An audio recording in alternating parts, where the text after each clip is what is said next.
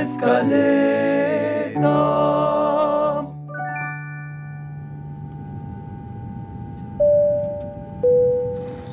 Queridas y queridos oyentes, soy su copiloto Andrés Talgi y el día de hoy los estaré acompañando en este recorrido de la escaleta. Por favor, abróchense sus cinturones y disfruten de este podcast. Gracias por preferir a Plot Point. Disfruten.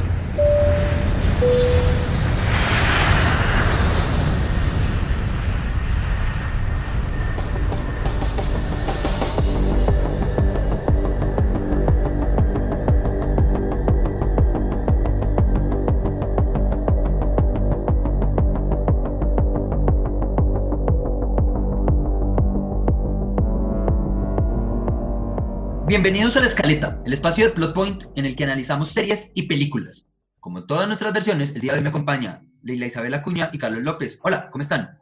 Hola, buenos días, ¿cómo estás? Hola, ¿qué tal? ¿Cómo va todo? Bien, bien, gracias a Dios. ¿Cómo vamos? ¿Cómo va la vida? ¿Cómo va nuestros, nuestros quehaceres diarios? ¿Cómo vamos con esta cuarentena?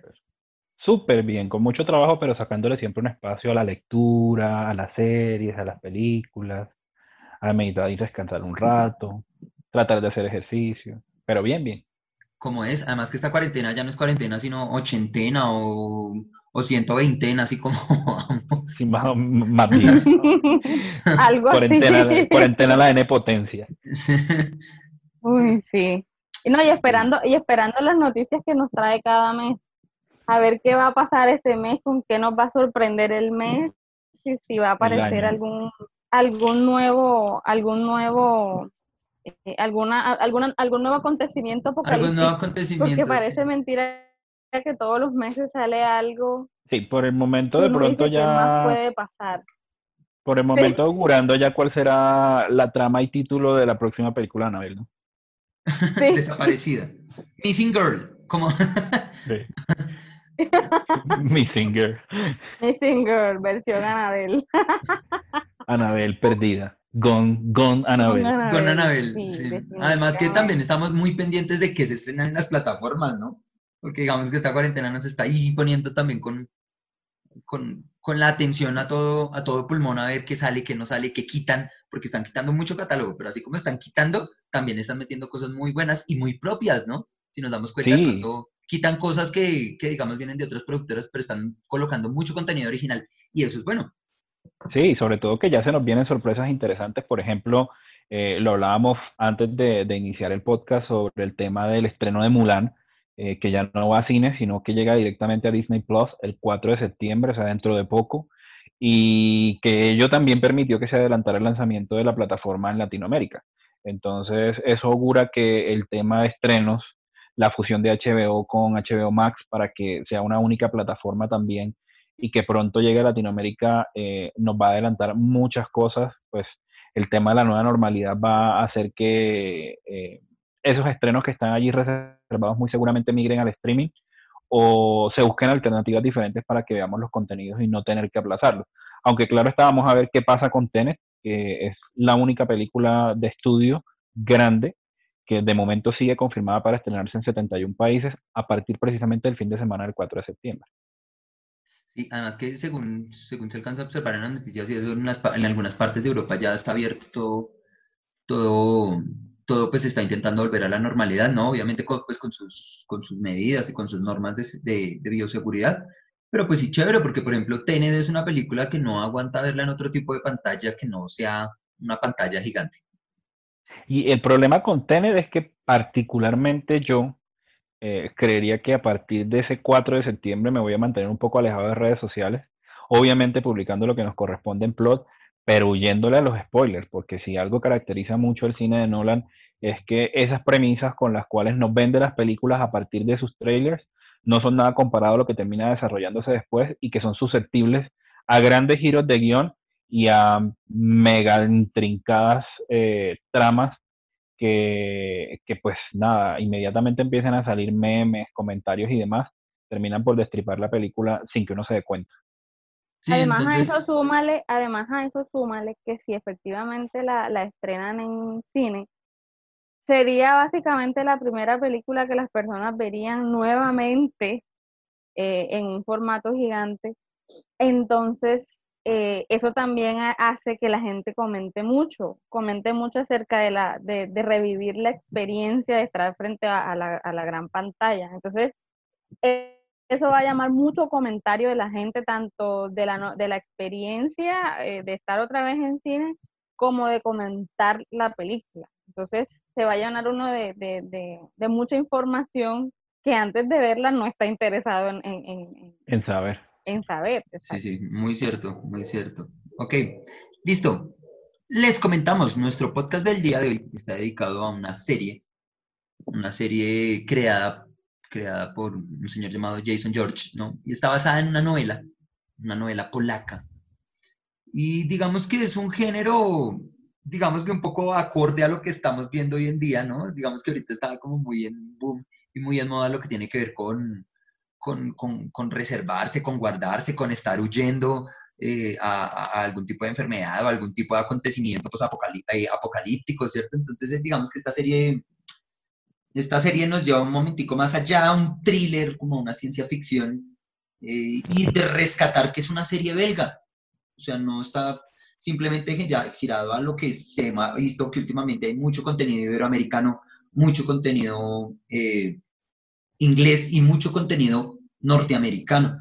Entonces es sorprendente que, que, nos, que nos salgan con una serie belga, ahorita fue estrenada en mayo, en Netflix, y se llama Into the Night. Bienvenue à bord, bonsoir. Je vais à Moscou pour faire mon opération. En tout cas, t'es dans le bon avion. Bonsoir.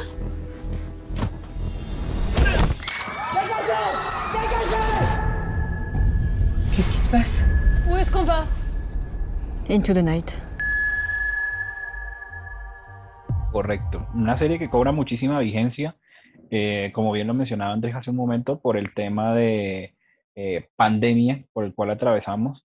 Y es el hecho de que dentro del audiovisual se está rescatando muchísimo el visionado de este tipo de películas o series que de alguna u otra manera eh, narran acontecimientos que tengan que ver con el fin del mundo. E Into the Night parte de una, premisa muy interesante que habla sobre la posibilidad de que estando expuestos a una variante de radiación solar, podría el ser humano morir o todo, eh, todo ser vivo, ser orgánico, podría verse afectado por esta radiación y por ende ocasionar un fin del mundo eh, inesperado.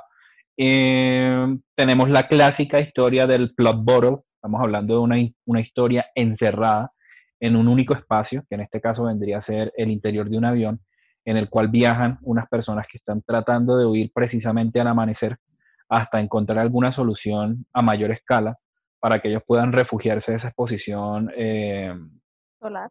A, solar, a la radiación solar, correcto, pero pues claramente vamos haciendo escalas porque hay ciertos elementos que obligan a que ese avión tenga que detenerse.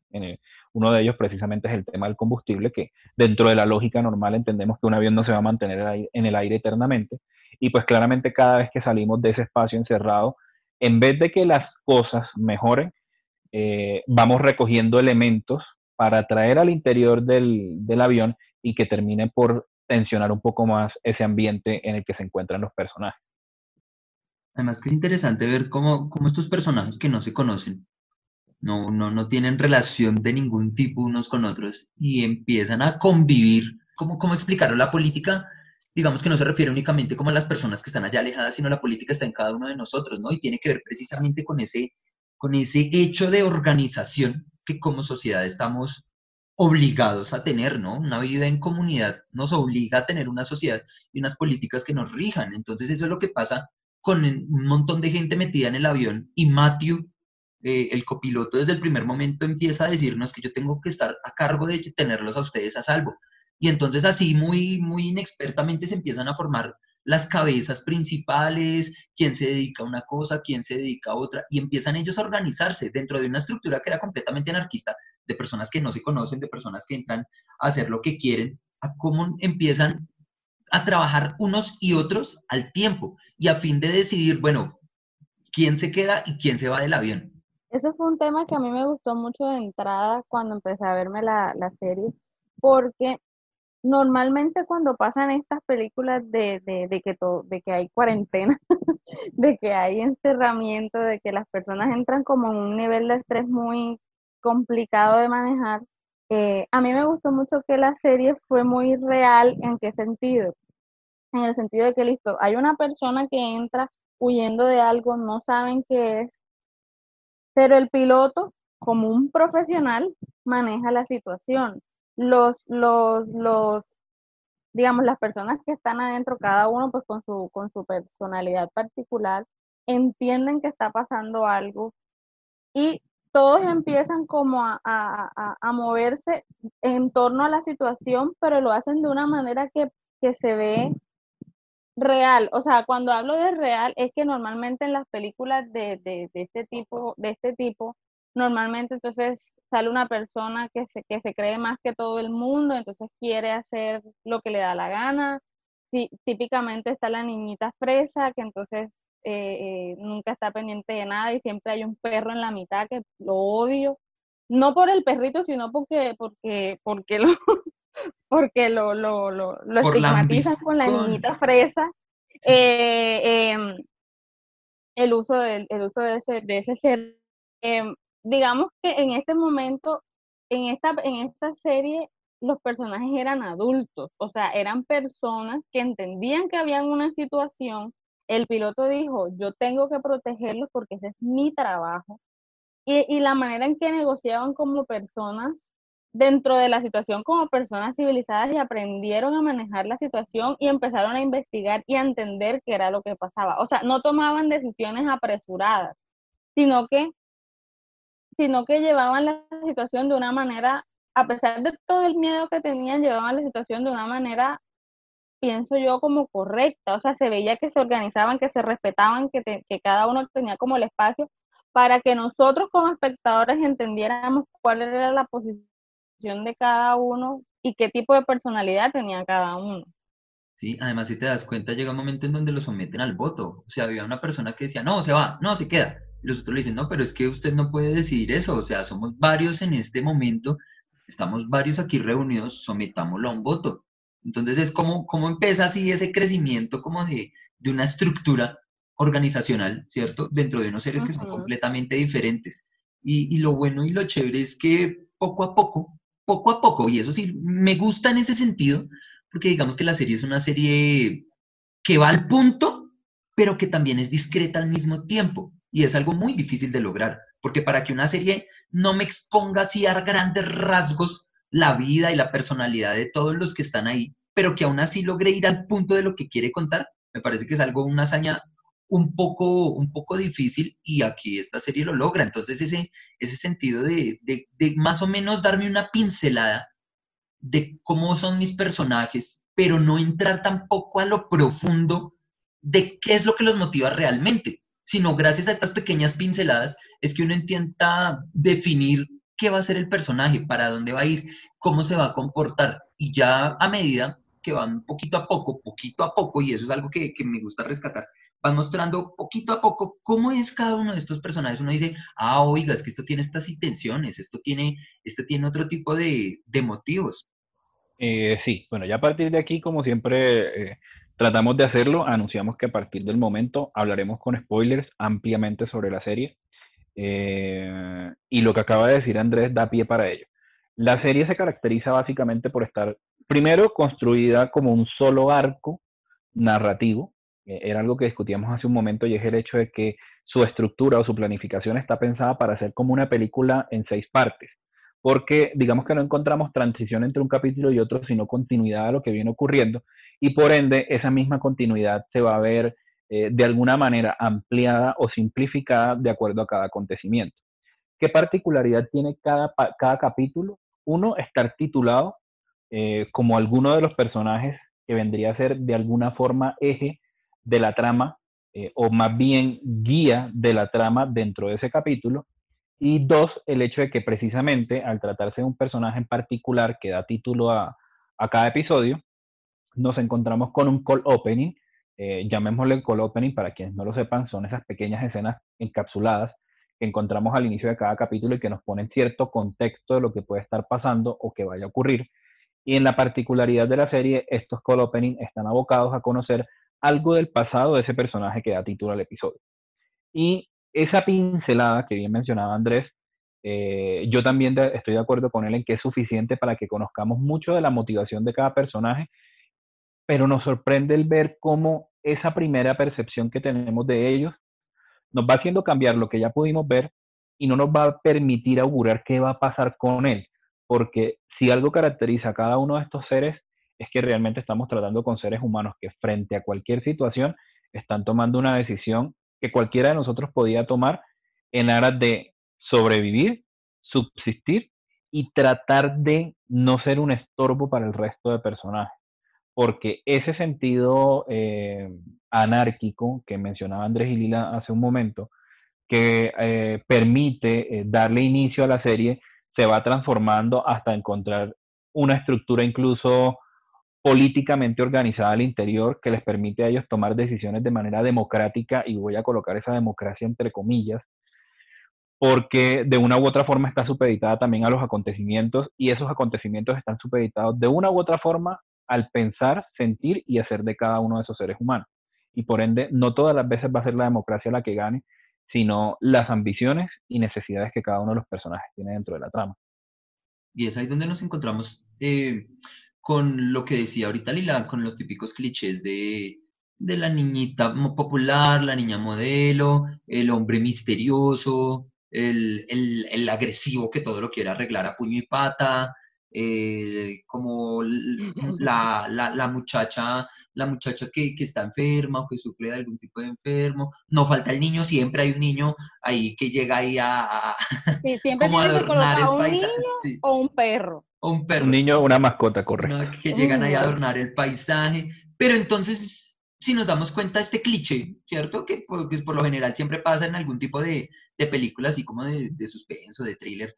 Eh, estos personajes de cierto modo se transforman, se transforman, o sea, llega un momento en donde dejan de ser quienes son. A una versión más adulta. Claro, claro, a una versión yo lo, más, yo lo, más yo lo, yo lo veo más... Una más adulta, más real, o sea, como más, más equilibrada, porque, porque no lleva la personalidad de la persona como tan al extremo, sino como, sí, tiene ciertas características que lo llevan a eso, pero, pero no es su principal, su principal cualidad, o su principal, no, cualidad no, su principal característica. Yo lo veo más, yo lo veo más por el hecho de que, si bien es cierto que empezamos por la construcción de un arquetipo, lo que ustedes acaban de hablar de personajes clichés, bien definidos, eh, demasiado bien definidos, y los vemos a todos allí bien representados, la misma trama permite que posteriormente nosotros nos encontremos ya no con ese arquetipo, sino con un rol dentro de una sociedad. Porque al, interior de, al interior de ese avión se está construyendo un nuevo microcosmos. Si nosotros no, no, no, nos, nos ajustamos al canon de las historias apocalípticas, encontramos que el mundo va a terminar, pero al final de esa, de, esa película o de ese relato, de esa narración, eh, necesariamente necesitamos contar con unas nuevas bases para reconstruir el mundo. Y básicamente lo que, lo que veo en la serie, eh, independientemente del final al que llegamos, que nos cambia las reglas del juego eh, de cara a una nueva temporada, básicamente lo que, estamos, lo que estamos observando es la construcción de una nueva sociedad al interior de ese microcosmos, donde pululan no solamente pensamientos diferentes, vemos choques culturales, vemos choques religiosos, vemos choques de pensamiento económico, político, y eso mismo va cambiando en la medida en que cada personaje empieza a conocer el nuevo yo que habita en su interior, para al final subvertir la realidad de los personajes y encontrarnos con decisiones como por ejemplo la que toma eh, se me olvida el nombre de la piloto. ¿Silvi? Silvi. La, iba a decir Sofi. Eh, era la amiga de Inés. Eh, la decisión que toma Silvi de cara a Teresio al final del capítulo creo que es uno de los giros que de pronto no nos esperábamos tanto, pero sí se anticipan en los rasgos de la personalidad de ella a lo largo de los seis capítulos, que algo por allí puede terminar por derivar en afectarlo a él. Y por más que duela ese final de Teresio, es congruente con lo que se está contando. Ok, resulta que, eh, eh, pues así comparándolo, sí, con lo que decía Carlos ahorita de los hechos eh, posapocalípticos y esto, un poquito, un poquito como la misma estructura, por ejemplo, pongámoslo de The Walking Dead, ¿cierto? Que es una serie que todavía sigue, sigue al margen, sigue al vilo, y nos encontramos con todo este tipo de personalidades que siempre buscan, ¿cierto? Huirle a aquello que, que está destruyendo el mundo e intentan organizarse en tipos de sociedades. Entonces, bueno, ya, ya con, el, con este final del sexto capítulo ya nos empieza a dar un poquito de idea de que la segunda temporada va a empezar mal con respecto a las personas que están habitando eh, la represa a la que ellos llegaron, que fue tal cual lo que pasó en, en The Walking Dead, por ejemplo, cuando, cuando ellos llegan, creo que es al final de la cuarta temporada, cuando ellos llegan a esta sociedad que parece ya la salvación, y, ya a medida que avanzan los capítulos uno se da cuenta que eso se va a desbaratar. Entonces, algo así, algo así pasó con esta, con esta última temporada cuando ellos llegan y ya los militares ya como que empiezan a decir palabras extrañas, como, como, como no sé, como, como queriendo, no sé, darles como, como generando intranquilidad porque, ellos, porque ellos preguntan por Silvi, quién es Silvi, quién es tal persona. Claro, entonces están, pero, pero con unas miradas extrañas como si algo malo fuese a pasar. Es que ahí fue cuando yo quedé como, ajá, y el otro capítulo. yo creo que, bueno, esa era la intención, que quedáramos nosotros allí como a la expectativa. Sí, correcto. Entonces, como nos pasa, creo que en esta segunda temporada que, que, que va a salir, eh, no sabemos de pronto, yo, yo sigo insistiendo, tienen que buscar otro lugar porque yo creo que todo lo que hay en esa represa se les va a caer al piso o algo va a pasar porque sí se nota intranquilidad, o sea, eso es algo que, que, que no se, digamos que es algo que se lee muy entre líneas, ¿no? Porque digamos que esta es, esta es una serie inteligente que no nos cuenta todo de una, sino hay que saber leer entre líneas para poder saber qué puede llegar a venir. Ok, para tranquilidad de todos, la segunda temporada ya está confirmada independientemente de la situación en la que nos encontramos. De hecho, hace un momento eh, bromeamos sobre el hecho de que ellos podían grabar perfectamente porque ya están aislados. Eh, pero, pero sí, pero sí, habrá segunda temporada, ya está confirmada por Netflix. Claramente va a ser una temporada que eh, esté al aire en la plataforma. No creería que para mayo del próximo año, sino un poquito después, dadas las condiciones en las que nos encontramos. Pero pues nada, esperemos a ver qué ocurre. Y el punto con la serie eh, que bien mencionaba Andrés hace un momento sobre el final de la primera temporada es el hecho de que agreguémosle a que la situación al interior de la, del búnker eh, eh, nos dejó con, con, la expectativa que tienen esas personas de saber de parte de ellos que vienen de afuera cuál es la solución a la situación en la que se encuentran. O sea, los que están adentro al parecer no tienen tan, tan, tan claro. claro qué va a ocurrir y esperan que ellos agreguen mucha información a lo que estaba ocurriendo y, y encontrar una solución en conjunto, pero de entrada ya nosotros sabemos perfectamente que lo que ellos estuvieron viviendo fue un infierno dentro del infierno al interior de ese, de ese avión y que estuvieron mucho tiempo más preocupados por resolver las situaciones que se presentaban como comunidad que buscar una solución al tema de, de lo que ocurría con, ese, con esa radiación que los estaba afectando. De hecho, hay un momento en el que se hace alusión a la última publicación que se hizo en línea sobre lo que estaba ocurriendo y la investigación que se estaba llevando a cabo en Oxford, y claramente decían que la publicación había ocurrido una hora antes del momento en el que ellos leen, por lo que estaban sin internet, hasta que arreglan el tema de la, antena al interior del avión. Y eh, este personaje que es meteorólogo o que estudia eh, temas del, del, clima, no recuerdo el nombre tampoco, eh, dice claramente que pues ya que pueden hacer si las dos personas y los dos científicos y la otra persona que lideraban la investigación publicaron hace una hora y ya en Inglaterra amaneció, pues claramente están muertos y no, no habrá solución porque eran los únicos que tenían una luz de esperanza en esa investigación y más o menos una idea de lo que podría estar ocurriendo. Entonces, eso también de entrada siembra un escenario bastante caótico al interior del, del búnker y sobre todo empezar a descubrir qué hizo cada quien antes de llegar allá, porque recordemos que cada personaje tomó unas ciertas decisiones eh, en especial la que compete a Teresio, eh, para que todos pudieran llegar y que de alguna u otra manera se salvaran, pero sacrificando a otros más. Entonces, cuando eso empiece a relucir, eh, las tensiones se van a hacer mucho mayores con respecto a ellos mismos. Si es que el tema con Teresio particularmente, él, este, él en todo momento está buscando su propio beneficio su propio beneficio. Y por eso precisamente cuando llega al avión y, y se encuentra con unas personas que están buscando como organizarse eh, de acuerdo a sus, a sus capacidades y él queda como, como ok, sí, qué, qué bueno que nos avisaste, pero no lo tienen en cuenta para, para casi, para, para las decisiones dentro de su mismo, dentro de su mismo, dentro de su misma personalidad, él no entiende y él quiere como, como, como llamar la atención de cierta manera. Igualmente él en algún momento dice, tienen que agradecerme que yo les, que yo les salvé la vida. Él tampoco tiene como mucha información de lo que pasa, entonces, eh, de hecho en algún momento yo dije, ay, ¿por qué ya no dejan a este hombre? Porque en algún momento incluso me, me, me, me empezó, a me empezó a, a, molestar, sobre todo cuando se unió con, con, el otro señor, ¿cómo se llamaba? Con, con Rick.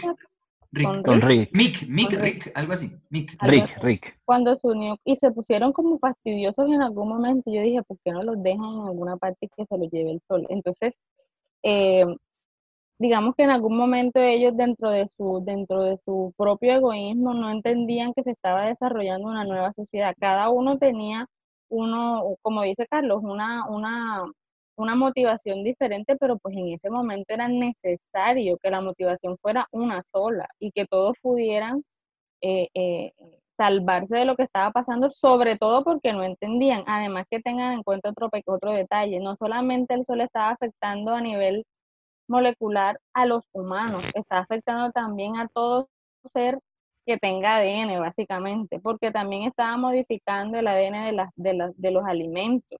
Cuando ellos prueban los alimentos, no saben a nada. O sea, lo, que explicó esta persona que era, no me acuerdo cómo se llama. Sí, era el tema de que cualquier especie u organismo orgánico, valga la redundancia, eh, se veía afectada.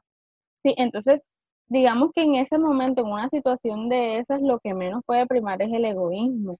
Lo que, lo que, lo que, debe, lo que debe pasar es que todos eh, este, este, busquen la solución, además porque si, todo, si todos los alimentos se dañan, ¿cómo los van a cultivar? Entonces, digamos que dentro de ese, dentro de ese grupo, Teresio y Rick me tenían un poquito harta. Así que al final, cuando, al final, cuando pasa lo que pasó, de cierto modo yo sentí tranquilidad. Sí, así es, Lila. O sea, digamos que uno le llega a coger cierto amor o cierto odio a ciertos personajes. Sí, digamos que me pasó con la niña esta que era, que era influencer, que ahora es el nuevo término que, que en realidad está escondiendo nada que hacer en la vida, pero bueno, le llaman influencer, en el cual llega un momento en donde ya todo el tiempo está en el avión, ay, sí, la foto y no sé qué, incluso en el aeropuerto, cuando, cuando el, el que le está recibiendo el, creo que es el de, el de aduanas, no sé, le recibe el pasaporte y le dice, ay, yo te sigo, yo te sigo, y ella, ah, sí, qué interesante, como diciendo, no me importa, lárguese.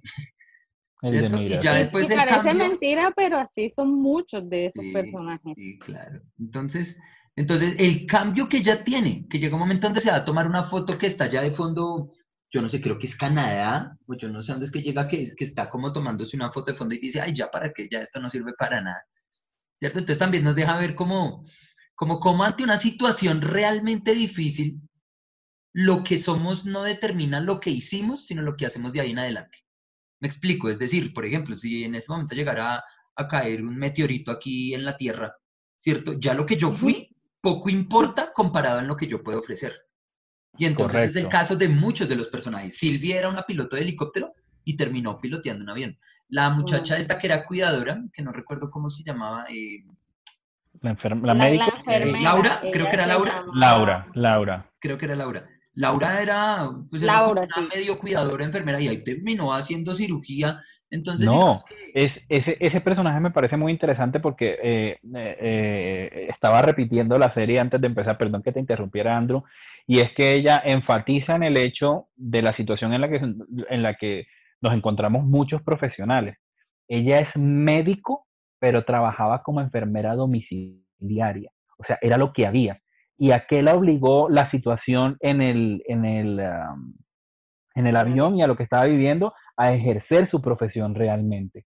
Porque incluso hizo una cirugía, como bien lo señala Andrés, y lideró muchas situaciones, desde la muerte del chico que llevaba los diamantes en el estómago hasta hasta, hasta la situación de la mano de Matthew, eh, el cuidado que estaba haciendo un anciano. Entonces uno allí se pone a, a, ver que efectivamente no es lo que uno era hasta ese punto, con el ejemplo que, que, Andrew decía ahorita hace un momento del meteorito que cayera, sino lo que yo empiezo a hacer a partir de ese momento y el cambio al que me obligo a, a, a enfrentar para convertirme y en esencia sacar lo que realmente soy.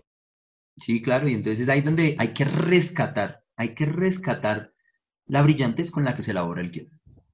Y, Sí. digamos- y dejémonos de. Yo por ahí estoy leyendo una crítica que decía que no, que una serie muy aburrida, que los personajes ahí medio flojos, que más o menos en- eh, intentaron hacer lo que se, ahí- lo que se hizo en Lost, que se contaba un pedacito de historia y mostraban un pedacito de la vida del personaje, como era antes de que sucedieran las cosas. Pero ahí sí tengo que entrar enfáticamente a decir falso de toda falsedad, porque ya lo había dicho. Aquí esta historia se lee entre líneas. Lo que digo Sí. es muy directa, va al punto que tiene que ir. Pero si nos damos cuenta, yo empecé la serie, desde que empecé la serie, eh, creo que los cinco primeros minutos es que uno dice, ay, normalito, una muchacha va al aeropuerto y ¡pum! arranca. Es que es, es, es ahí, es inmediato. Eso te O iba sea, a como que, decir, es claro. rápido, porque es que tú, te- tú esperas, tú dices, bueno, si están llegando, no sé qué, y de repente ves a Teresa corriendo, ves haciendo, y, y, y, y, y la, y la, la, la Inés dice, se murió mi amiga, y tú dices, pero ¿cómo, cómo así? O sea, tú empiezas a, a, a, a decir, ¿qué está pasando?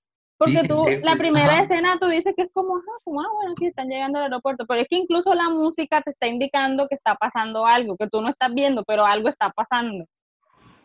Sí, Y- ahí, y- ahí bien, bien por el punto de la música porque es completamente, eh, eh, digamos que van por dos rutas completamente diferentes. El ritmo de las actuaciones con el ritmo de la música.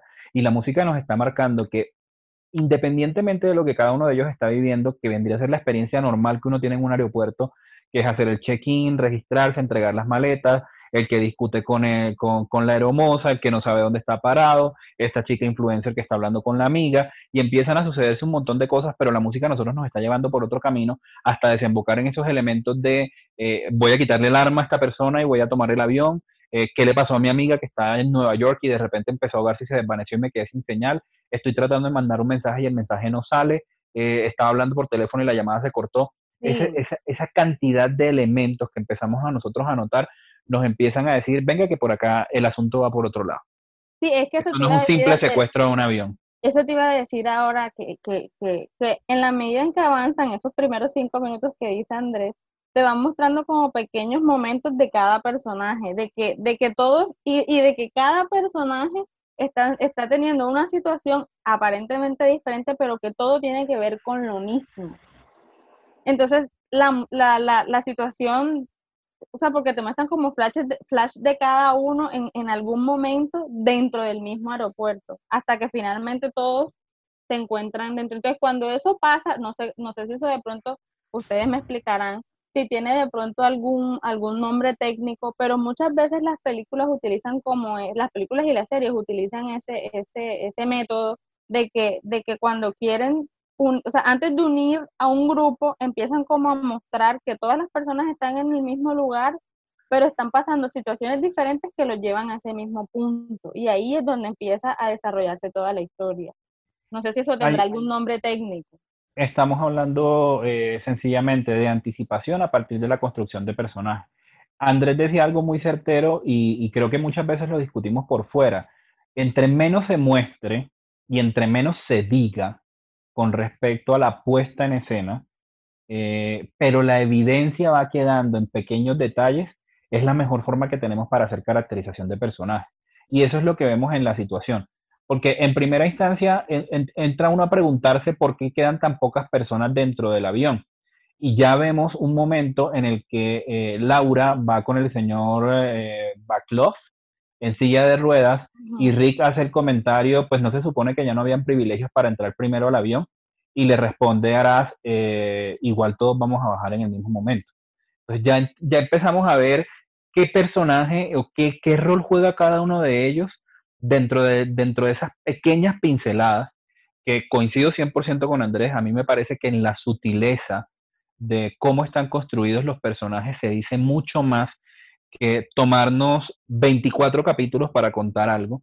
Eh, y aquí tengo una experiencia muy particular con la serie Lucifer, que me la estoy viendo también en estos momentos, y es el hecho de que teniendo una mitología bastante rica de fondo, pierda tanto tiempo y tantos episodios en mostrarnos unos casos autoconclusivos que no llevan a ninguna parte y que de alguna manera no construyen el arco de personajes de transformación ni aportan a la mitología horizontal de la serie para desgastarnos emocionalmente en lo que estamos viendo y que en algún momento uno diga, no, ya, suficiente, no veo más. Para que acá, en la síntesis de esa caracterización de personajes, con una sola línea de diálogo o con un solo movimiento que ellos hagan, estamos entendiendo muchísimo de lo que hay de fondo y empezamos a crearnos ese suspenso detrás de lo que cada uno de ellos pueda llegar a ser. Sí, sí, además que, que es esa misma sutileza la que también lo lleva a uno a, no entender algunas cosas, y yo creo que eso estaba ya en la mente de, del creador, de decir, oiga, ¿qué está pasando? Y uno dice, bueno, sí, pero ¿qué está pasando? O sea, no a explicarlo todo, como por ejemplo Plaza pasa en esta película de Martian o en Interestelar, donde le explican a uno detallado qué pasa, por qué pasa, por qué no pasa, qué pasa. No, aquí es como, no, es que parece que es el sol. Y uno, pero el sol, ¿cómo? Y le tocó no esperar hasta el siguiente capítulo donde le dicen, no, es que parece que es la radiación solar. Y uno, bueno, ¿y cómo? Y entonces, ¿cierto? Como que a uno también, como, como espectador, lo dejan también a uno ahí en el punto de intriga. O sea, como que uno sabe lo que tiene que saber, pero no demasiado porque también lo intentan involucrar a uno con los personajes. Entonces es como si los personajes no saben, usted tampoco puede saber porque no, no, le, usted no se le va a tirar la historia a ellos. O sea, como si de cierta forma nosotros fuéramos a darle el spoiler. Exactamente. Y me parece muy interesante esa construcción, lo que acaba de aportar Andrés, por el hecho de que a mí, en, en mi experiencia personal de visionado de la serie, me ocurría que en la medida en que más o menos me iban diciendo eh, qué es el sol, y luego no, que es la radiación, y luego no, que es la polarización, y luego no, pero es que el espectro dentro del Ecuador es mucho más amplio. No, que el espectro electromagnético tal cosa. yo empezaba a caer en, Sí, yo empezaba a caer en cuenta de muchas noticias que nosotros nos encontramos a diario sobre erupciones eh, eh, en el sol, eh, las altas temperaturas que estamos alcanzando, el tema del calentamiento global. Y exacto, la preocupación de los científicos y a cada aporte que venía haciendo la serie, yo le iba sumando mucho de aquello que había leído, escuchado, visto previamente en noticias y me entraban ganas como de entrar a investigar de si ese fundamento con el cual estaba construido era real y no era necesario porque primero la serie me atrapó de tal manera que puse el primer capítulo y no paré sino cuando acabó y, no sabiendo que eran seis capítulos nada más, me pasó exactamente como ustedes, como que, ¿y el próximo? ¿Y ahora? Y, nada, eran solamente seis capítulos y hasta ahí llegó y era, espere al próximo año a que, a que, a que llegue la nueva temporada. Y, y, qué, y, y, no tuve necesidad de salirme a buscar nada porque la serie me estaba documentando al respecto y me estaba dando razones de peso para creer que ese elemento eh, de ciencia ficción sobre el cual se soporta la serie tiene mucho peso en el mundo real. Y ahí el elemento claustrofóbico, el, elemento de, persecución conspiranoico eh, dentro de mi cabeza empezó a hacer mella y a ponerse a pensar, veis, si mañana el sol nos frita a todos. Y de verdad que eh, son cosas que le aportan muchísimo a ese elemento de suspenso, terror, horror. La en la que yo vivo, ya, ya el sol de a poco nos está quemando ya Lila no quiere salir de la casa. Sí, ya yo no quiero salir porque definitivamente... De hecho, de hecho ya no cocino en la estufa, sino al sol. Sí, no, no, es que no me falta mucho, de verdad que no falta mucho, o sea, el sol en esta ciudad es horrible. Sí, realmente lo sé. Yo soy de allá mismo también de Cartagena y, y cuando voy realmente lo sufro. Ya, pues ya acostumbrado al frío de Bogotá, pero cuando voy a Cartagena, uff, me pega muy duro el calor. Y sobre todo la, la, la incidencia del sol en todo lo que uno hace. Sí, además que es eso, ¿no? O sea, buscar, buscar en la historia elementos apocalípticos que no sean los mismos de siempre, porque ya se contaron zombies, ya se contaron virus, virus bacterias. ya se contó lluvias ácidas, ya se contó unas máquinas que vienen a invadir el mundo. Aquí es como bueno. Ya el meteorito. Vamos, vamos con el sol, a ver, porque incluso en esta película, en esta película que es eh, también con Matt Damon, que es donde las plantas, las plantas están acabando con el mundo. Eh, no, es con Mark Wahlberg. De ah, sí, sí, sí. de Shyamalan. Sí, es, el tema de contar con elementos diferentes para, para seguir hablando de, de, algo tan recurrente como es el fin del mundo. Y es un miedo generalizado. O sea, es el tema de tomar el elemento de terror para contarlo desde otro ángulo, desde otra perspectiva, darle una visión completamente diferente, pero y aquí, aquí me voy a ir a otra película. Eh, Andrés acaba de mencionar eh, eh, de Incident que a mí particularmente me gusta, a pesar de que tiene sus momentos extraños, eh, es el hecho de que tam- también The Mist de Frank Darabont, La Niebla o Sobrenatural, eh, La niebla es espectacular. donde se vea, parte también del hecho de que algo extraño está pasando, no sabemos, sino como al minuto 40 exactamente qué es lo que ocurre, cuando de- de- empezamos a descubrir lo que hay dentro de esa neblina y, y luego los giros que da la historia para rematarnos con un final final. imposible de superar, pero para hablarnos precisamente de que los miedos irracionales a los que estamos sometidos los seres humanos nos obligan a hacer cosas de las cuales después nos vamos a arrepentir, porque siempre habrá espacio para el arrepentimiento, independientemente de que uno crea que es el fin del mundo y no se va a salvar. En algún momento Sí. la culpa y el arrepentimiento van a llegar a ser medias nosotros y a darnos la cachetada final dentro de ese relato que nosotros estamos viviendo.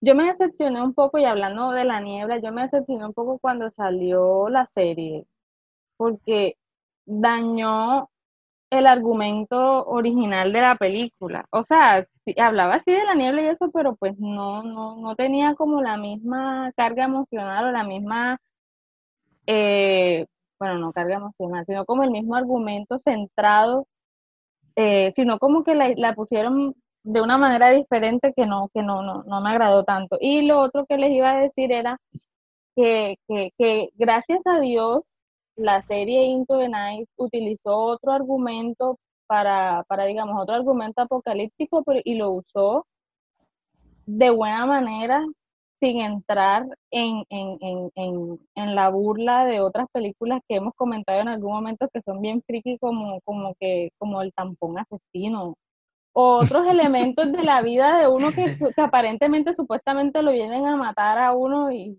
y uno dice como que, ok, pero o sea, ¿cómo, cómo puede ser posible Que el Que- tampón que- te mate. un tampón, o no, un tampón te puede matar claramente, pero no de la manera como lo presentan en una película, o sea, como lo presentan en esa película. Sí, entonces, o, o por ejemplo, yo una vez me vi una película que supuestamente este, las manos, eh, las manos se desprendían de tu cuerpo, o sea, no que se desprendían, sino que, teni- que empezaban a tener como vida propia. Y entonces ya no dependían, sea, ya no recibían las órdenes de tu cerebro. Tus manos eran un ser completamente, Me suena. un- un- eran un ser completamente, Spider-Man 2. tus manos eran un ser independiente, o sea, no hacían parte de tu cuerpo, tenían vida propia. Y entonces suena. como, como, como un método para liberarse, porque, no, porque tus manos no se sentían parte de ti, er- sentían que tú eras su esclavo, buscaban que tú, pues una mano la cortaba mano. la otra, la- o la otra cuando ya estaba libre cortaba la otra y se iban, o simplemente mataban al, al, al portador, entre comillas, y empezar, o sea, yo decía, pero ¿cómo puede ser eso posible? Y me da mucha risa porque al final yo me vi esa película y yo quedé traumada, porque al final de la película entonces la muchacha está frente al espejo así maquillándose y se le empieza a mover la nariz. Y yo, no puede ser que ahora la nariz también cogió vida propia. O sea, hay películas que utilizan el argumento de pronto de, de, de, de, eventos apocalípticos o eventos extraños, pero de una manera que se vuelve, eh, que se vuelve Caricaturesca. Exactamente, eh, cosa que no pasa en Into the Night. O sea, en Into the Night tú estás viendo algo que efectivamente puede pasar, que por, por eso fue que ahorita te dije lo de la preocupación de los científicos. Los científicos están atentos a qué pasa en el Sol con las erupciones que está pasando en el Sol, porque donde llega a pasar una erupción muy grande, efectivamente esa radiación nos puede llegar a nosotros y puede afectar la vida humana. Claro, y es que están es- utilizando un argumento que científicamente está bien argumentado, o sea, están hablando algo de que efectivamente puede pasar. Ahí entra a colación el elemento, eh, el recurso literario de la verosimilitud. O sea, es siempre colocar eh, uno frente a otro de saber qué es real y qué es verosímil.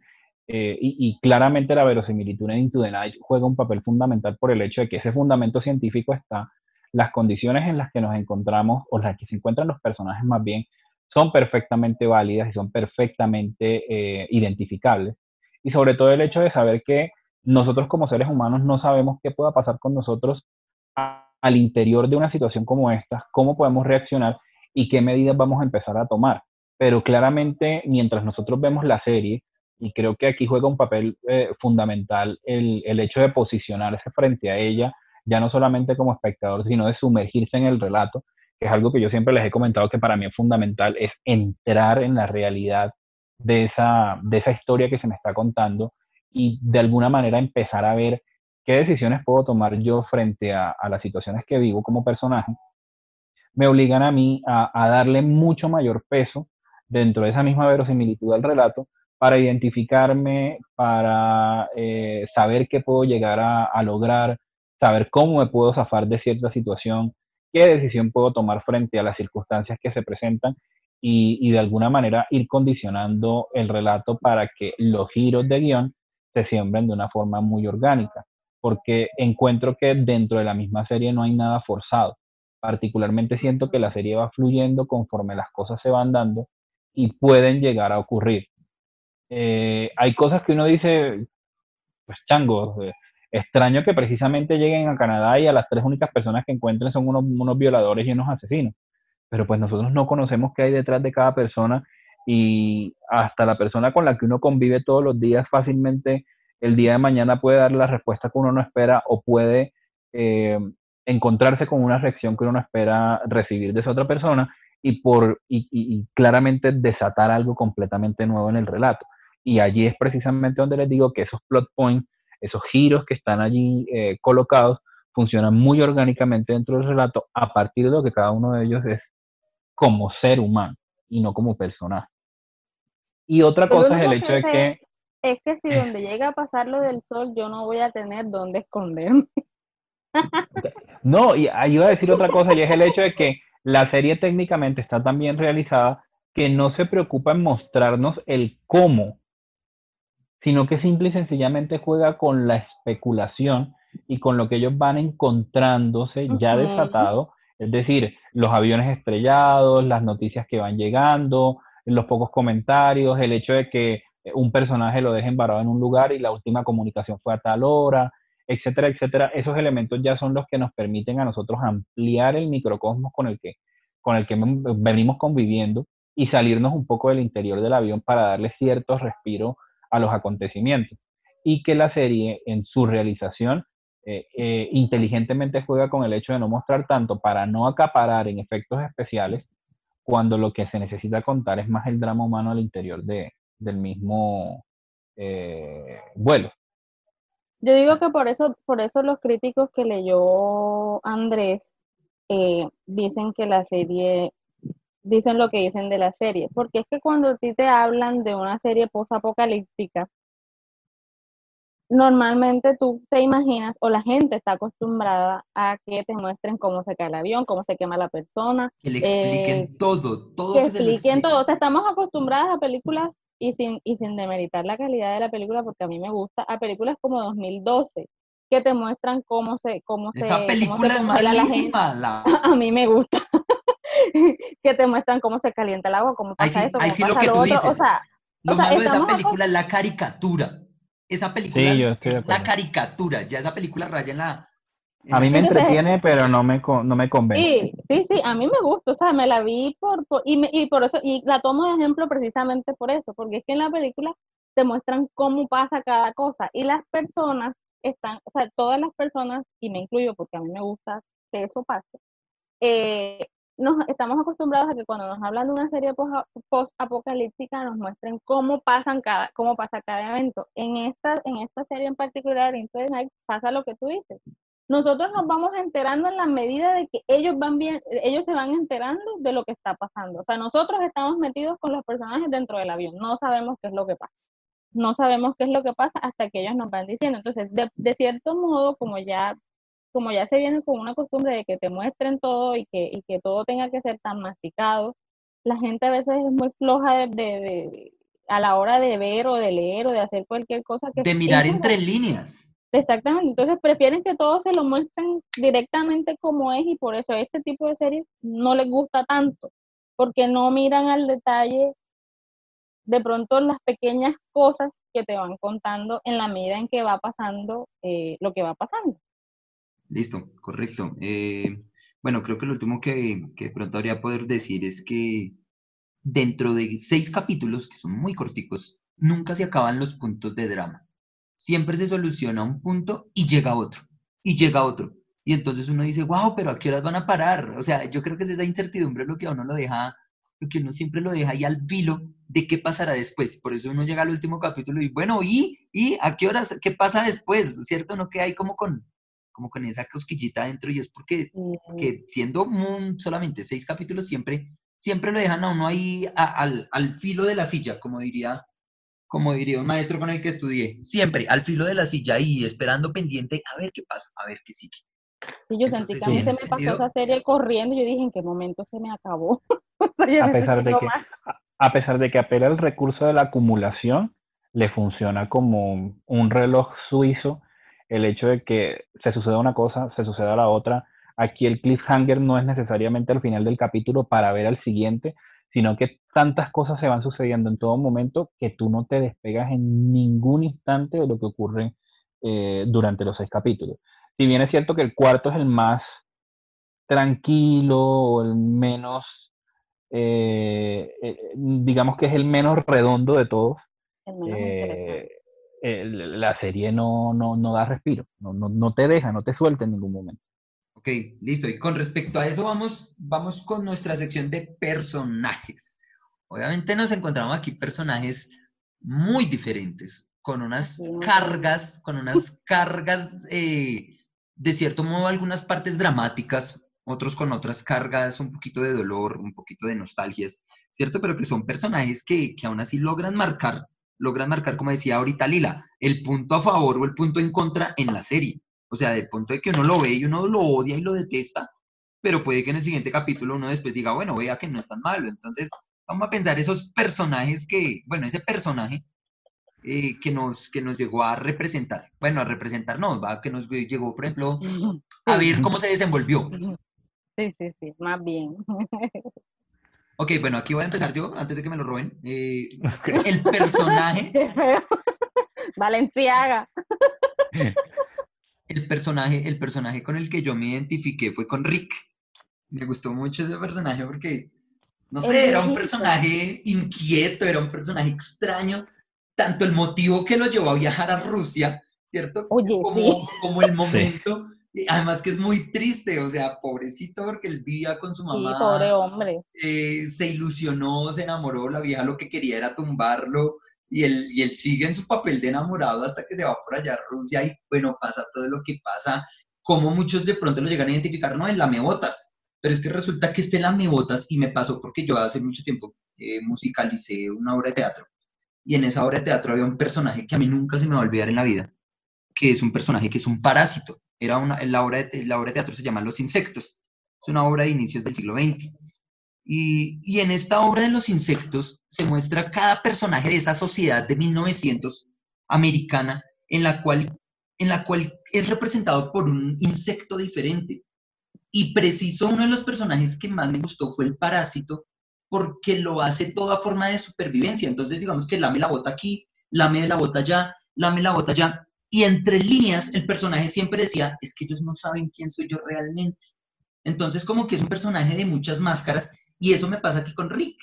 Empieza a aliarse primero con Terencio, después que se da cuenta de que todo el mundo está en contra de Terencio, después se va con, con, con Sylvie y con, y con Matthew, y ya después al final lo encontramos aliado con Ajax.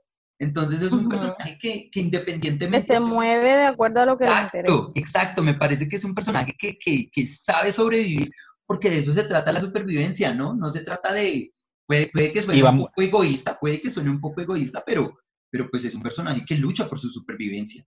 Y no teme, y no teme ajustarse a sus creencias también. Correcto. Eh, empieza siendo una persona muy devota, muy creyente, eh, pero le da cabida al tema de la ciencia, le da cabida al tema eh, cultural para seguir construyéndose en todo momento. Además que me gusta al final, ya cuando le va a pedir disculpas a Ayas, porque eh, quiere decir que el personaje realmente está movido también, no solamente por su propia supervivencia, sino también está movido por querer vivir en paz, ¿no? Bueno, puede que lo haga con segundas intenciones porque se dio cuenta que Ajax sobrevivió y que fácilmente podría irse en contra de él. Pero, pues ese, acto de ir a pedir disculpas.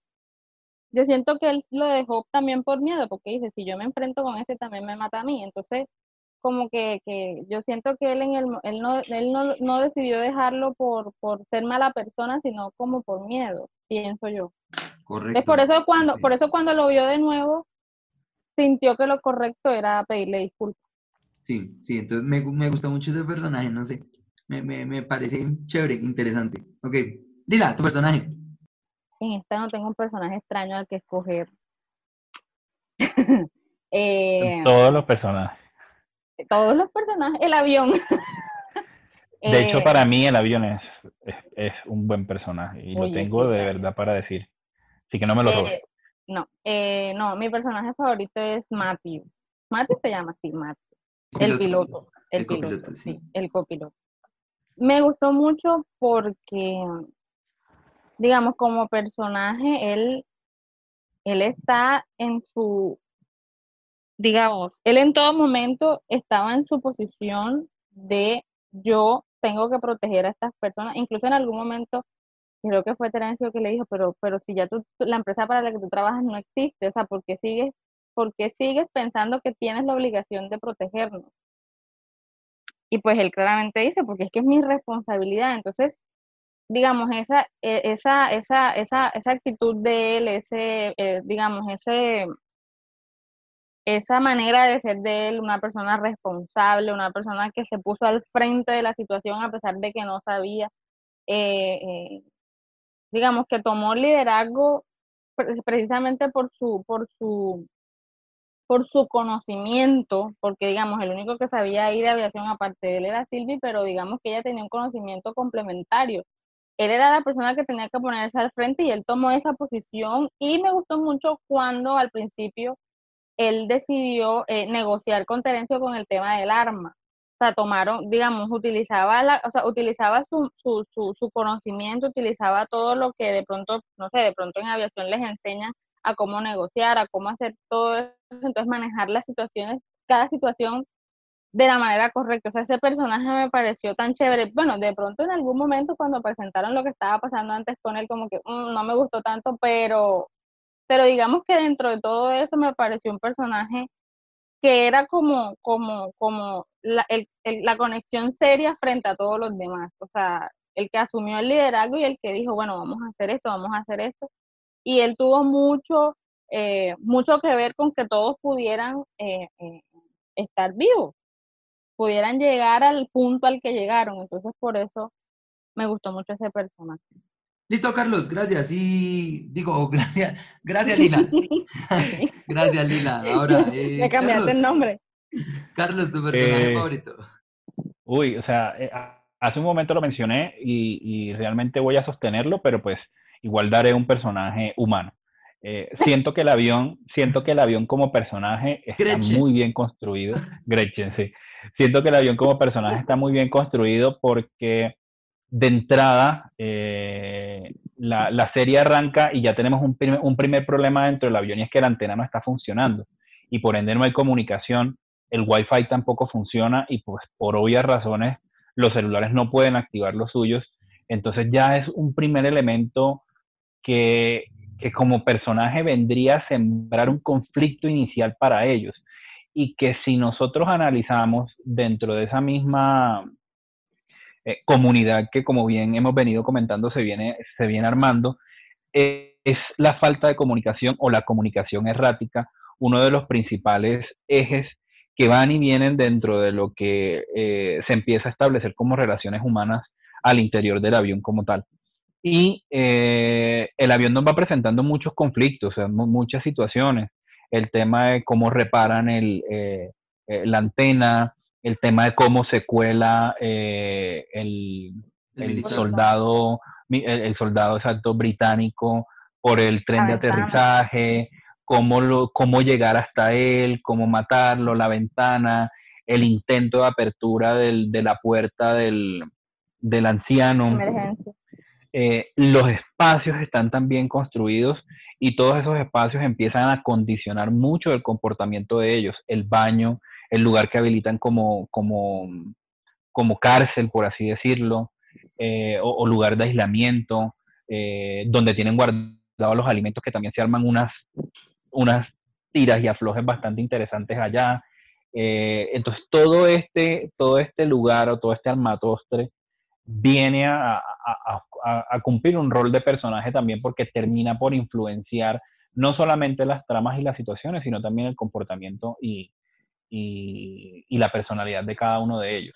Y si por humanos tenemos que hablar, eh, diría que Ayaz me parece un muy buen personaje, eh, bastante bien construido, que por momentos planea entre lo enigmático y lo, em, y lo impredecible, pero que poco a poco va sacando esa capa de humanidad, aparte de que el personaje físicamente grande, imponente, fuerte, empezamos a ver como esas debilidades dentro de él.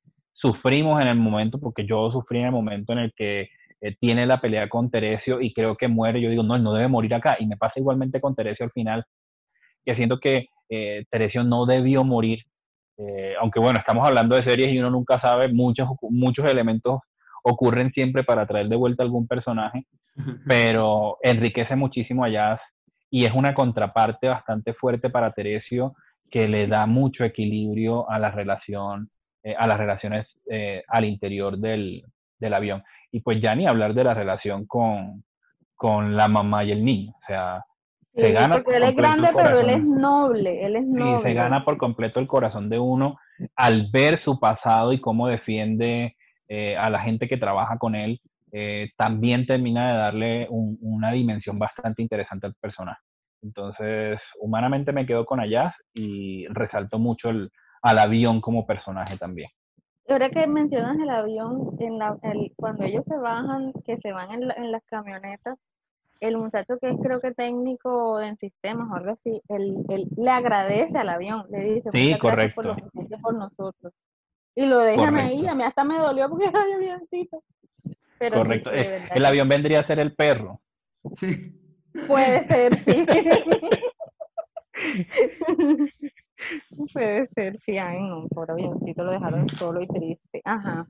Ok, listo, muy bien. Ok, y eh, bueno, última, última dinámica. Entonces, ¿qué les parece si decimos nuestra escena favorita y de una vez calificamos? Claro que sí. Ok, listo, entonces, devolvámonos. Carlos, comienza tú, por favor. ¿Qué escena te gustó? La escena del avión. La escena del avión. Mi escena favorita. Eh, al final Silvi con Teresio.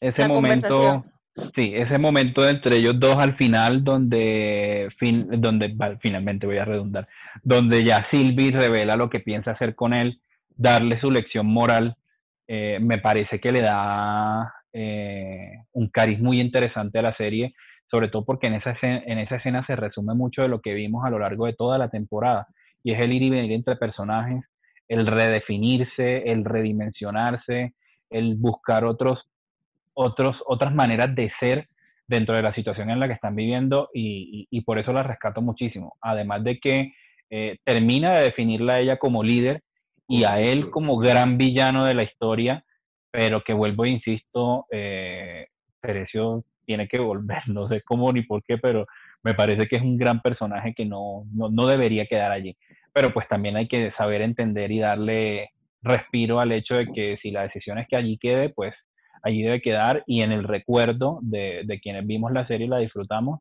va a ser imposible eh, olvidar a, un personaje como ese. Y eh, pues no, no, no, lo mencioné Andrés, pero ya que la serie me parece trepidante en todo sentido, porque tiene un ritmo uf, interesantísimo. Ay, sí, y la palabra, ay, qué Esa sería mi palabra. Esa sería mi palabra. Trepidante por el ritmo que tiene, que me parece que es vertiginoso. Eh, no nos suelta en ningún momento. Y mi calificación, eh, con sus idas y venidas, em, yo le pongo un 4.5. 4.5.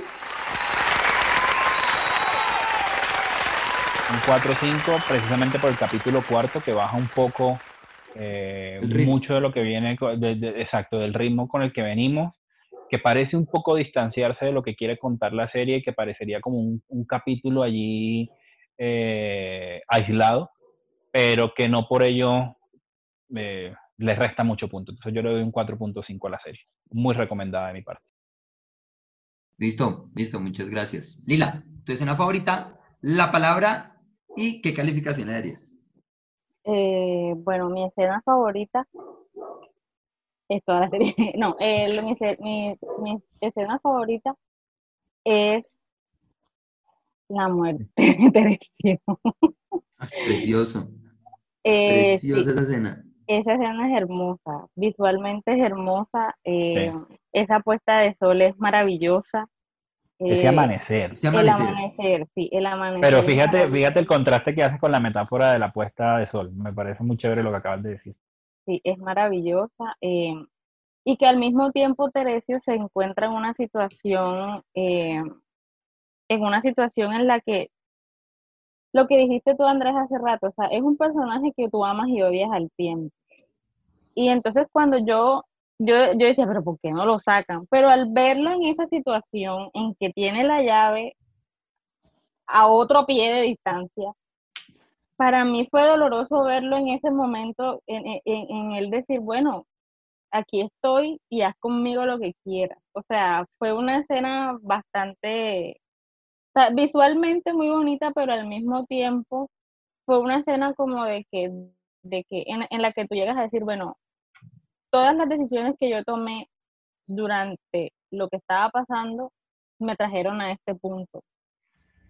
Luché por salir de esto, pero definitivamente ya no puedo, entonces aquí estoy y ya no puedo hacer más nada. O sea, es como, como que te enfrentas, Con mucha dignidad. sí, te enfrentas con mucha dignidad a asumir las consecuencias de tus actos, teniendo en cuenta lo que tú dijiste ahorita, la escena previa, cuando ellos hablan, cuando, cuando Sylvie le habla y le dice, o sea, estamos aquí y, y- y- y- y te enfrenta, o sea, lo, lo enfrenta a él como a, a- a esa carga moral que ella le estaba pidiendo a él. Entonces, digamos que esa escena fue un cierre para Teresio espectacular. A mí me gustó Sí. muchísimo esa escena, muchísimo. Perfecto. ¿Con qué palabra le escribirías? Teresia. Teresio. El susto de Teresio.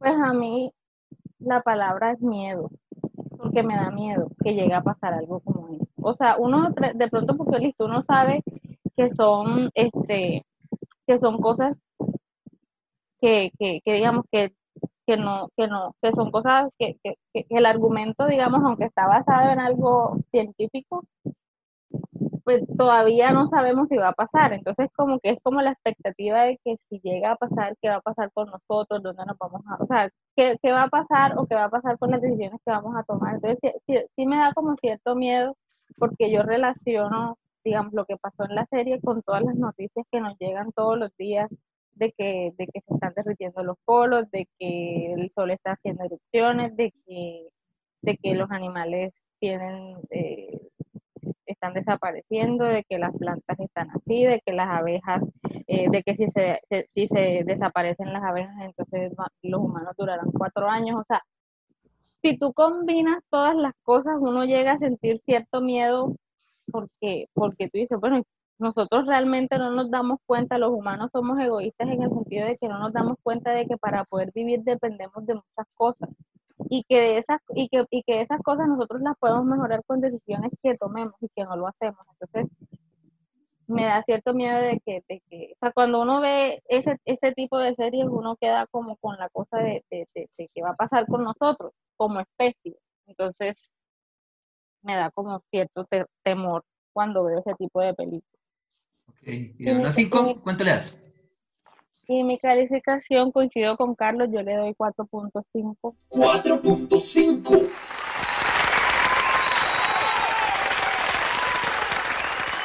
La serie me gustó muchísimo, pero no le quiero dar 5 porque hubo momentos en los que, sobre todo en el cuarto capítulo, cuarto capítulo creo, si mal no realmente no tengo claridad cuál es el capítulo porque como se me fue tan rápido, no sé cuál es, pero, pero, y yo me la vi de seguido, pero sí hubo un momento en el que como que me fui porque ya, pero, pero yo le pongo 4 o 5, o sea, la serie es,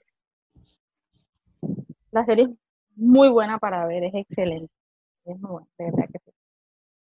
Listo, gracias. Mm, yo sí, brevemente, mi escena favorita, la escena cuando Teresio y Ayaz entran en la TAN y empiezan a investigar a ver qué fue lo que pasó. Y ese diálogo que se empieza a formar entre ellos dos y cómo la tensión empieza a subir de a poquitos. El Teresio tirándole pullas a Jazz, ¿cierto? Dada su condición de árabe, y el otro pues ahí como resistiendo hasta tal punto en donde, en donde explota y se empiezan a agarrar hasta el momento en donde este le pega, creo que es con un teléfono, yo no sé con qué es, qué es lo que le tira, Es como le- una lámpara, pero, como- pero, sí. pero de esas que son como de hierro, creo pero en un yo vi. golpe contundente que lo dejó en el suelo quieto, a tal punto que el otro creyó que estaba muerto. Entonces me parece que esa escena es muy, muy chévere, muy chévere. Me gusta mucho la, la, cómo la tensión va creciendo poco a poco, poco a poco, que no es como las típicas peleas que uno ve en televisión que, ah, me caíste mal, ah, tú también, y pum, ya se empiezan a agarrar a puños. Sino aquí no, aquí empieza la pullita, la pullita, Sí, correcto.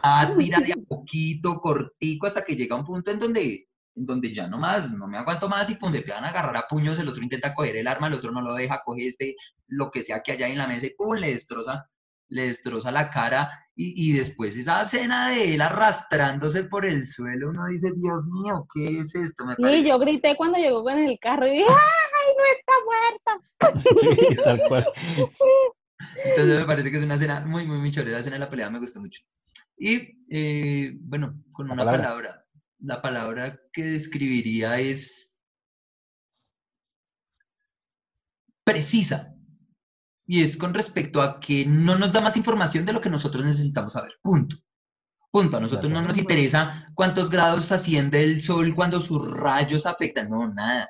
Al- No, no- no nos muestran ni tampoco, por ejemplo, cuando, cuando dejan a la pobre azafata ya tirada en la tienda, que me da Pobre. tanto pesar. Sí, pobrecito. Pero es preciso preciso por eso, porque ya, o sea, como que uno queda con la duda, bueno, ¿y qué pasó? Pues si no lo saben los del avión, usted tampoco. Entonces, es preciso.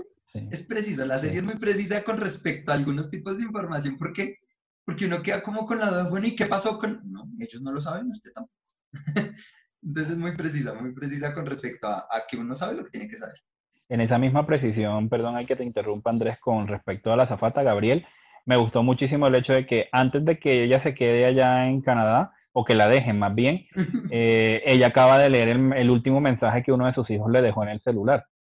Y después, eh, como al siguiente capítulo, dice Inés que la última conexión que tuvo Gabriel fue a tal hora. Entonces, ese- esos dos, tres detallitos son muy, muy bonitos y sobre todo porque es un personaje muy bonito también y llega mucho. Sí, sí, ay, Dios mío. Sea, me va a pesar con esa pobre mujer. Y, eh, y calificación, sí, de acuerdo con ustedes, 4-5. 4.5. Me parece que la serie es buena, es chévere, es chévere, y digamos que este 4-5 no se debe a que tenga algo fallas o algo así, sino a que esperamos que suba con la otra segunda temporada, ¿no? Porque lo deja uno en un pico en donde uno quiere siempre más, siempre más. Muy Entonces me parece, este 4-5 es, es chévere, es muy, muy, muy bien merecido. Muy cierto, Sí, muy cierto. Estamos valorando apenas el- el- la primera ruta del itinerario. Como yo leí, que no era, no era una temporada de seis episodios, sino era un piloto extra alargado. Extendido. Ok, listo. Listo, entonces, chicos. Pues nada, yo me tomo la palabra aquí. Yo me tomo la palabra aquí para recordar, como siempre, que Into the Night es una serie de seis capítulos y se encuentra disponible en el catálogo de Netflix para que puedan verla en cualquier momento. Se les va a ir como un suspiro, realmente hagan de cuenta que están viendo una película, eh, es perfecta para maratonear, eh, así que nada, son dos horas y algo máximo, no creo que llegue a las tres ni siquiera, eh, entonces disfrútenla en el catálogo de Netflix, en familia, todos la pueden ver, no es solamente para adultos, niños, cualquier persona puede verla. Entonces es una propuesta bastante interesante y sobre todo eh, em, eh, ahorita que estamos todos encerrados en casa, ¿no? No, y más sabiendo con lo del sol, yo no vuelvo a salir a la calle. Sí, ya creo que nos quedaremos en cuarentena, Que abran las plazas de mercado por la noche, por favor. cuarentena de día. Y finalmente que eh, para nuestro próximo podcast eh, nos vayamos preparando de parte y parte para ver, analizar y conversar al respecto de Defending Jacob, una serie creada por Mac Bombach, ganador del Oscar por la película, por ser guionista de la película The Hot Locker, eh, también ganadora del Oscar como mejor película dirigida por Catherine Bigelow. Eh, Defending Jacob es una miniserie de ocho capítulos que se encuentra disponible en Apple TV Plus y que será nuestro próximo eh, Episodio. podcast, nuestro próximo episodio para analizar. Así que ahí tienen tiempo suficiente. Ok, listo. Gracias, Lila. Por favor, ¿nos recuerdas las redes donde nos pueden encontrar? Bueno, nos pueden encontrar en Instagram y en Facebook como arroba plot.ha y en Twitter nos pueden encontrar como plotha2. Listo. Entonces, por favor, si no han escuchado ninguna de nuestras otras, nuestros otros podcasts, los invitamos, por favor. Tenemos contenidos muy, muy, muy chéveres. Además que muy variados, ¿no? Tenemos de distintas épocas, de distintos géneros, tenemos series, tenemos películas también de diferentes lugares de realización. Entonces, eh, esto con el ánimo de que no nos basemos solamente en el top 10 que nos indican las, las plataformas, sino que avancemos más allá, miremos que hay producciones muy, muy, muy chéveres como esta producción belga, Into the Night. Muy, muy, muy buena. Sí, y cuéntenos también en esas redes sociales de pronto de qué quisieran que habláramos. Ya tuvimos un invitado, hasta levanten la mano aquellos que quieren hacer parte de la conversación y, nos ponemos en contacto para invitarlos y hablar sobre alguno de los contenidos que hayan visto durante esta cuarentena y del que quieran analizar. Contenidos de hoy, mañana y siempre, y como acaba de decir Andrés, de cualquier parte del mundo. Entonces, a todos, muchísimas gracias. Gracias por estarnos escuchando siempre. Por favor, no se aparten del mundo del cine, no se aparten del mundo de la televisión, no se aparten del mundo de las películas y de las series. Manténgase siempre leyendo y activos. Así es, así es. Muchísimas gracias a todos por el espacio. Saludos a todos.